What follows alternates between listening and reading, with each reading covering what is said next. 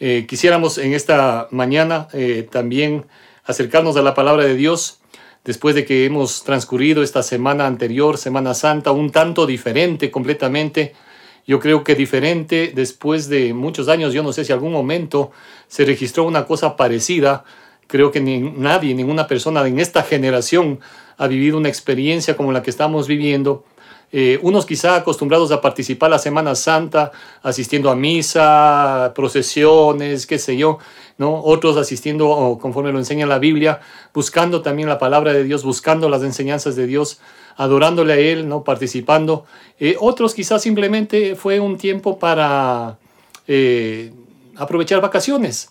Pues ahora nos ha tocado estar en casa y, y quisiéramos también, aprovechando que estamos en casa, y siempre pensando sobre todo, ¿no?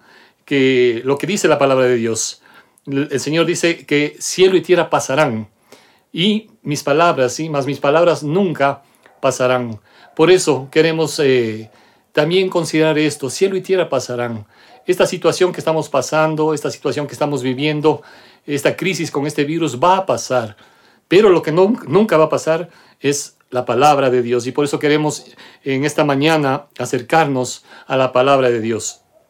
Es verdad, las circunstancias a veces son muy difíciles, son duras y por eso queremos enfocarnos en lo que Dios dice más que en nuestras circunstancias. Por dolorosas que éstas puedan ser, hay muchas familias, obviamente, que están experimentando momentos de mucho dolor, corazones que están de luto, ¿sí? Eh, y, quizá también debemos reconocer en medio de una desesperante y angustiosa eh, impotencia eh, que ni siquiera han podido despedirse de sus seres amados. Sin embargo, aún en medio de esta nefasta realidad, se levanta de una manera poderosa la palabra de Dios que es viva y eficaz.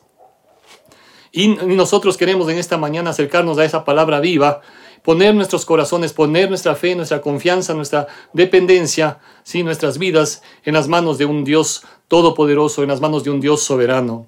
No sé, querido amigo, y gracias si es que te estás conectando por primera vez, no sé cuál sea tu realidad, ni la angustia que estés viviendo, ni sé de los temores que muchas veces estamos pasando, ¿no?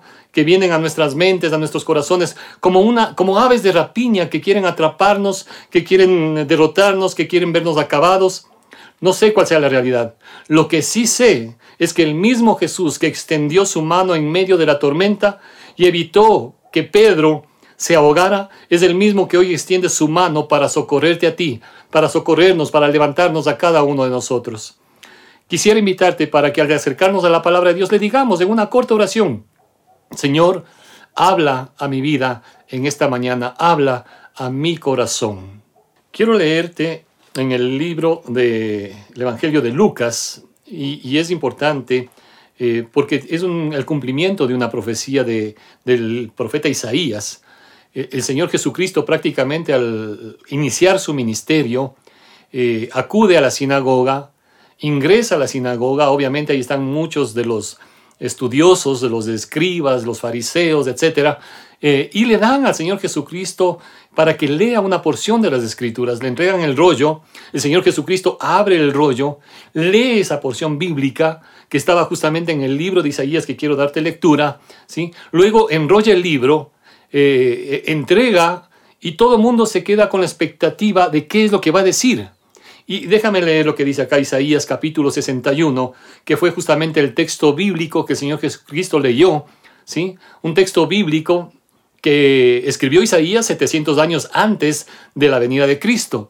Entonces dice así, el Espíritu de Jehová, el Señor, está sobre mí, porque me ungió Jehová, me ha enviado a predicar buenas nuevas a los abatidos, a vendar a los quebrantados de corazón, a publicar libertad a los cautivos y a los presos apertura de la cárcel, a proclamar el año de la buena voluntad de Jehová y el día de venganza del Dios nuestro, a consolar a los enlutados, a ordenar que a los afligidos de Sión se les dé gloria en lugar de ceniza, óleo de gozo en lugar de luto, manto de alegría en lugar de espíritu angustiado, y serán llamados árboles de justicia, plantillo de Jehová, para gloria suya.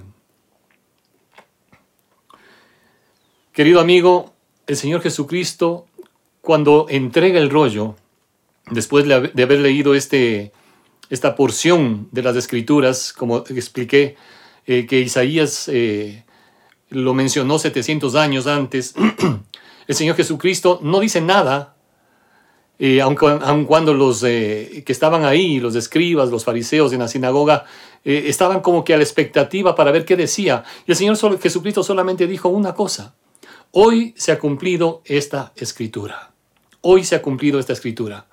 Y yo quiero compartirte dos breves pensamientos en esta mañana y unas verdades eternas de la palabra de Dios. En primer lugar, esta profecía, ¿no? que se dijo primero con Isaías 700 años antes, que el Señor Jesucristo lo lee cuando Él está acá, ¿sí? en este mundo, y Él dice, hoy se han cumplido estas escrituras, es una profecía que se cumple también hoy para bendecir tu vida, porque Dios quiere bendecir tu vida en el día de hoy, en medio de las circunstancias que puedas estar viviendo. Uno de los problemas en cuanto a la fe es pensar que lo que Jesús dijo y lo que Jesús hizo solamente tuvo trascendencia en ese tiempo y que posiblemente no tiene mayor significado para mi vida en el tiempo actual. Hay mucha gente que vive pensando así. Podrá aceptar que existió Cristo, pero lo que Él dijo y lo que Él enseñó no significa mayor cosa para esas personas. Otras personas posiblemente están pensando que lo que fue esa profecía de Isaías 700 años antes, ¿sí? Tampoco tiene mayor significado para el día de hoy. Por eso, queridos amigos, es un error terrible pensar que tanto lo que dijo Isaías 700 años antes o lo que dijo Jesús cuando él estuvo y anduvo por esta tierra ya no tienen significado y trascendencia para el día de hoy. La Biblia dice que Jesucristo es el mismo ayer, hoy y por siempre. Él es el alfa y el omega. ¿Cuál es la visión que tienes de Cristo? ¿Es aquel que trasciende la historia? ¿Es aquel que puede bendecir tu vida en el día de hoy? ¿Es aquel que trae este mensaje también de esperanza para tu corazón en el día de hoy? Pues el Señor Jesucristo dijo, hoy se ha cumplido esta escritura. Por eso, amigo, yo no sé, ¿sí? quizá y anhelo, y es mi oración, que llegue a muchos corazones y si alguien posiblemente está viviendo en esa angustia, en esa necesidad, hoy quiere el Señor cumplir esa palabra de bendición para tu corazón. Y déjame mencionar algo más acá. Porque cuando el, el, Señor dice acá, hoy se ha cumplido, se estaba refiriendo al propósito por el cual había sido enviado como el ungido de Dios, lleno del Espíritu Santo. Pero no solamente para dar cumplimiento de su mensaje y propósito para ese tiempo, sino también para nuestras vidas, para nuestra realidad en el día de hoy. Queridos amigos, no podemos quedarnos viendo el mensaje, sea 700 años atrás de antes de Cristo o 2000 años antes de nosotros y como que ya no hay trascendencia para el día de hoy. No. El mensaje de Cristo, al decir hoy se ha cumplido, significa que su palabra tiene vida para ti en este momento y es esa nuestra oración. Entonces, en primer lugar, es una profecía que también en Cristo se sigue cumpliendo para tu corazón en el día de hoy. En segundo lugar, cuando vemos acá y lo que Isaías describe es tan profundo, tan valioso, y que el Señor Jesucristo dijo claramente, eh, prácticamente apropiándose de esta verdad para sí mismo, cuando menciona acá, en este relato bíblico de Isaías, eh, dice, el Espíritu de Jehová está del Señor está sobre mí, porque me ungió Jehová, y comienza a dar algunas descripciones. En primer lugar, dice, me ungió Jehová y me trajo para llevar buenas nuevas, las buenas nuevas del Evangelio, es eso lo que estamos compartiendo, buenas noticias. ¿Sí? Y buenas noticias a quienes, dice aquí la palabra de Dios. A los afligidos, en primer lugar, a los afligidos. ¿Qué es lo que está afligiendo tu alma? Hay situaciones dolorosas que estás viviendo, tal vez por la pérdida de un ser amado, situaciones difíciles. ¿Por qué? Porque a lo mejor también estamos experimentando enfermedad y esa crisis que hay en muchas familias. Hay aflicción, ¿sí? Por las situaciones de trabajo, por las crisis económicas que estamos viviendo. Todo eso son eh, factores reales, genuinos, y Dios conoce lo que estás viviendo. Sin embargo, Él dice que Él ha venido para darnos buenas nuevas a aquellos corazones que están afligidos. El término justamente hace referencia a los sufrimientos debido a la presión de las circunstancias. Y estamos pasando circunstancias difíciles, pero ahí está el Señor para sostener tu vida. Además dice, también vino para vendar a los quebrantados de corazón. Vendar a los quebrantados de corazón. Hay fracturas físicas y puedo dar testimonio de esto en este último año, la verdad, ¿sí? Y lleva un tiempo, lleva un proceso y varias cirugías, ¿no? Ninguna de ellas ha sido para retoques físicos, estiramiento de la piel o liposucciones o alguna cosa, ¿sí? Pero cada vez que hay una cirugía, hay una fractura, requieres tiempo para que nuevamente los huesos vuelvan a su sitio, para que la herida pueda ser restaurada. ¿sí? Hay momentos de dolor, hay momentos en que te puedes sentir incómodo, hay momentos en que puedes reclamar cosas y Dios entiende esa situación.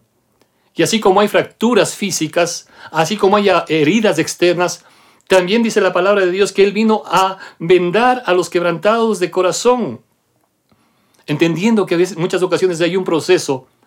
Los médicos hacen su esfuerzo y oramos por los médicos, por quienes están eh, trabajando y cuidando en el área de salud.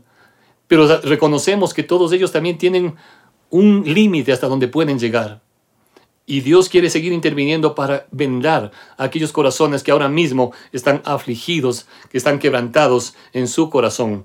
Dice además acá en la profecía de Isaías y que el Señor Jesucristo lo mencionó, Vine a traer libertad a los cautivos, libertad a los cautivos. Eh, y estaba pensando en esto porque hay personas que hoy en día, como ustedes saben, y en muchos lados, que están privadas de su libertad. No sé si son PPLs, personas privadas de la libertad, eh, que están en la cárcel, están en la cárcel, eh, limitados de alguna manera física, es cierto. Pero mucha gente de ahí ha llegado a conocer a Cristo y a pesar de estar con una limitación física, sin embargo, han experimentado lo que es la libertad de sus corazones, la libertad que trae Cristo Jesús a sus vidas. Por el contrario, hay gente que puede estar libre físicamente, pero sin embargo está cautiva a muchas cosas en su vida. Cautivas al alcohol, cautivas al sexo, cautivas a muchas cosas que dañan y deterioran sus vidas, deterioran sus familias, cautivos a la ira, ¿sí? al menosprecio, al orgullo, Dios quiere restaurar también esos corazones y traer libertad a esas vidas. Dice también acá la palabra de Dios para proclamar el año de la buena voluntad y el día de la venganza. Estaba recordando que cuando el Señor Jesucristo nació, los ángeles, ¿no? Los ángeles, huestes de ángeles, dice, proclamaron buena voluntad para con los hombres. Dios tiene buena voluntad para cada uno de nosotros. Pero si no aceptamos, no reconocemos este tiempo, como dice también la palabra de Dios, hoy es el tiempo aceptable, hoy es el día de salvación. Porque si no reconocemos, vendrá el día de juicio, dice también la palabra de Dios. Y queridos amigos, estoy convencido de que Dios no manda a nadie al infierno. Ni siquiera el mismo demonio, ni siquiera Satanás, porque Él no tiene la autoridad para hacerlo. Sencillamente uno escoge y uno decide ir por ese sendero al deliberadamente cerrar nuestro corazón a Dios. Y eso es lo que Dios quiere evitar. Este es el mensaje, esta es la buena voluntad para que nosotros sepamos apropiarnos y aprovechar ahora que tenemos esa posibilidad. También dice la palabra del Señor, consolar a los enlutados, ordenar que a los afligidos de Sion se les dé gloria en lugar de ceniza, óleo de gozo en lugar de luto, manto de alegría en lugar de espíritu angustiado, y serán llamados árboles de justicia, plantío de Jehová, para gloria suya. Consolar a los enlutados, consolar a los enlutados. Y esa es nuestra oración, queridos amigos. Hay muchas personas, compatriotas nuestros, amigos, familiares, que requieren el consuelo de Dios. El apóstol Pablo va a decir en otra porción bíblica en Corintios que Dios nos consuela en todas nuestras tribulaciones, por el consuelo que viene de Él, el consuelo que viene de Él para tu vida, para que también nosotros seamos instrumentos de consolación para otras personas. Además, cuando menciona acá, dice a ordenar, ordenar que a los afligidos se les dé gloria en lugar de ceniza, ¿sí? Óleo de gozo en lugar de luto, manto de alegría en lugar de espíritu angustiado. Y habla de ordenar. Queridos amigos, normalmente no nos gusta a nadie que nos ordenen algo. Nos rebelamos cuando alguien nos ordena algo. Nos estorba, nos molesta ya sean nuestros padres, ya sean nuestros maestros, nuestros jefes, eh, en la rama militar, lo que sea, nos incomoda. Nos incomoda cuando alguien nos ordena. Y mucho más cuando lo hace de, mala manera. ¿Sí? Pero ¿por qué nos rebelamos?